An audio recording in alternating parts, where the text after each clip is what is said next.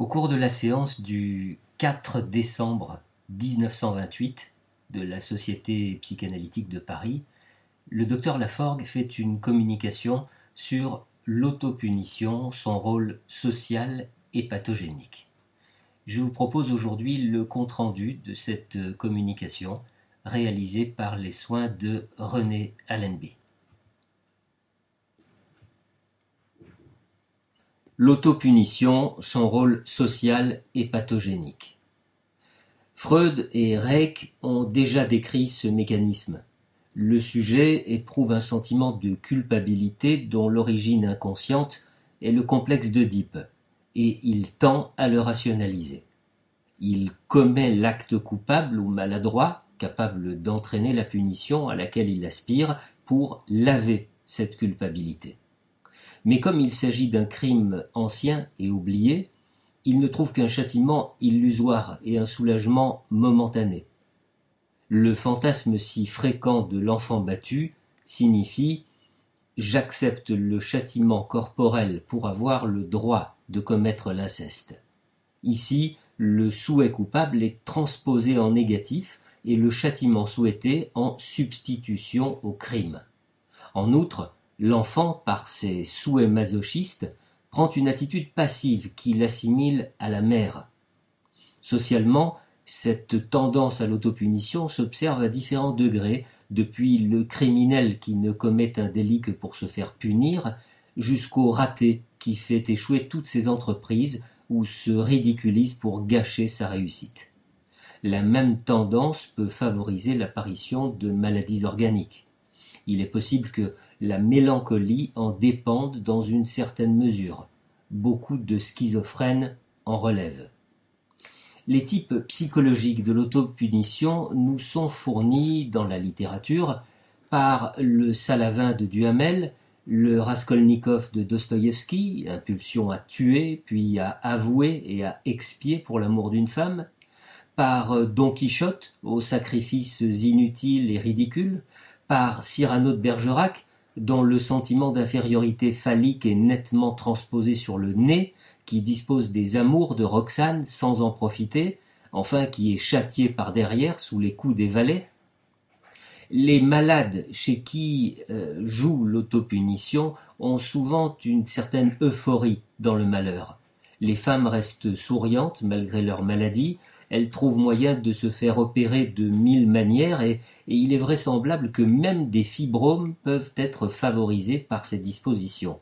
La tumeur arrive effectivement à remplacer l'enfant. Chez certains sujets, il est frappant de voir les maladies survenir exactement chaque fois qu'il y aurait un succès à enregistrer. On ne saurait trop estimer ce rôle pathogénique du complexe de punition.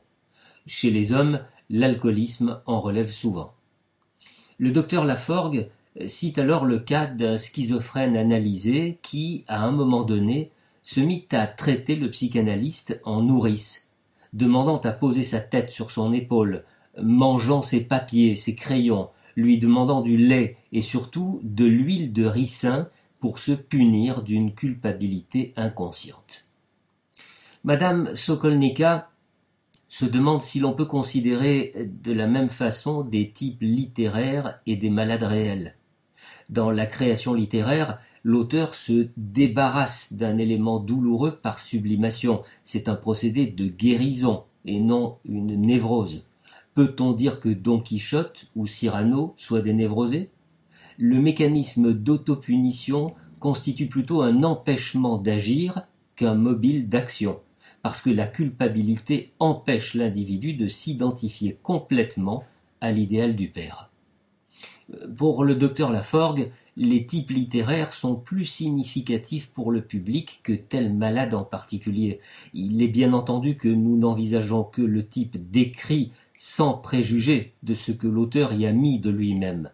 Il faut noter que les sujets enclins à l'autopunition n'éprouvent pas de culpabilité consciente ni de remords, mais un besoin de punition. Pour le docteur Lovenstein, les facteurs d'autopunition jouent un rôle énorme chez nos malades. Euh, le docteur est pleinement d'accord avec le docteur Laforgue, mais il voudrait faire une critique sur la forme de sa présentation. Il est difficile d'interpréter des cas exposés littérairement parce qu'on ne voit pas par quelle série de déterminations le complexe initial a pu aboutir au symptôme final. L'interprétation est trop schématique. On ne peut légitimement soutenir que le fait pour Cyrano d'être frappé par derrière indique une homosexualité du type décrit. L'auteur ajoute sa fantaisie au produit d'une intuition ou d'une observation réelle. Le docteur Levenstein cite le cas d'un de ces malades qui échouait dans toutes ses entreprises. Il comprenait avec beaucoup d'intelligence ce mécanisme d'autopunition, mais n'arrivait pas à le réaliser affectivement. C'est seulement en se rappelant que tout petit il urinait au lit et que sa mère le grondait pour cela, qu'il a pu obtenir une amélioration. Dans ce cas, le moyen intéressant était un fait particulier, spécial, expliquant en réalité la nature de toutes ces autopunitions.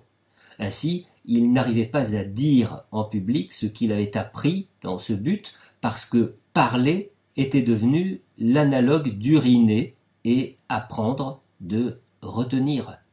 En réalité, les humiliations qui en résultaient pour lui étaient un substitut de fessée maternelle auquel il avait trouvé un certain plaisir. Madame euh, Sokolnika n'est pas d'accord avec le docteur Laforgue sur la définition de la névrose. Euh, le névrosé, pour elle, n'arrive à rien de bon. Cyrano n'est pas un névrosé, et l'idiot de Dostoïevski a des grandeurs d'âme qu'un névrosé ne saurait présenter. Ses héros ne sont jamais des personnages vivants, parce que la littérature n'est pas sur le plan de la névrose. Le docteur Laforgue prétend au contraire que le névrosé peut accomplir des choses admirables et, profitables au plus haut point. Euh, Monsieur Allendy estime même que sans une certaine inquiétude psychologique, un sujet ne saurait faire une œuvre vraiment marquante. Euh, Monsieur Pichon souligne l'intérêt qu'il y a à définir la névrose. Euh, pour nous, médecins, le névrosé est celui qui souffre de son état même sans une euphorie apparente. L'écrivain peut ne pas trouver dans son œuvre une, une sublimation suffisante et le reste peut constituer la névrose. Sublimation et névrose ne s'excluent pas, mais peuvent coexister chez un même personnage. Pour ce qui est des types littéraires, un personnage de fiction peut être formé d'éléments très différents, euh, création de l'auteur ou résultat d'observation. On ne peut s'en servir que comme d'un schéma, et quand on parle de son inconscient, il est évident qu'on entend l'inconscient que nous sommes habitués à trouver chez les hommes se rapportant à ce schéma. Monsieur Laforgue explique qu'il a voulu dégager de la multiplicité des cas concrets que nous rencontrons et de leurs nombreuses réactions une notion générale capable de ramener à une source unique des réactions psychiques, organiques ou sociales. L'autopunition est précisément cette notion. En outre, il a voulu diagnostiquer les différents types cliniques au moyen de schémas appropriés. M. Allendy pense que cette schématisation est légitime, étant donné que toute catégorie nosographique en médecine générale est une abstraction obtenue par la synthèse des cas particuliers. Euh, le docteur Levenstein prétend qu'il ne s'agit pas seulement de diagnostiquer une névrose, mais d'en démonter le mécanisme. Pouvons-nous savoir pourquoi, dans le rêve de Raskolnikov, on tue un cheval au lieu d'une femme, par exemple? Monsieur Schiff signale que l'analyse des rêves de Raskolnikov a été faite non seulement par le docteur Wittels, mais par un autre auteur qu'il ne se rappelle plus dans une revue étrangère. M. Narkt propose de résumer le débat en admettant que les schémas sont utiles à la clinique. Qu'ils soient tracés par des littérateurs ou des médecins, ils constituent toujours des fictions, mais pour que ces fictions aient une valeur, il faut qu'on puisse y rapporter avec certitude des cas concrets. M. Mono Herzen ajoute qu'en science, on a toujours le droit de schématiser en, négligeant des détails particuliers, pourvu qu'on ne perde pas de vue ces détails. Les types proposés par le docteur Laforgue peuvent être pris comme des exemples de réactions psychologiques. Euh, Monsieur Laforgue fait observer que dans la description effective d'un cas concret, les facteurs d'évolution semblent trop complexes pour qu'un cas de ce genre puisse servir de type. Il croit donc que ces modèles empruntés à la littérature peuvent être utiles, sans compter que la discrétion professionnelle restreint considérablement la possibilité de publier en détail les particularités des cas soignés.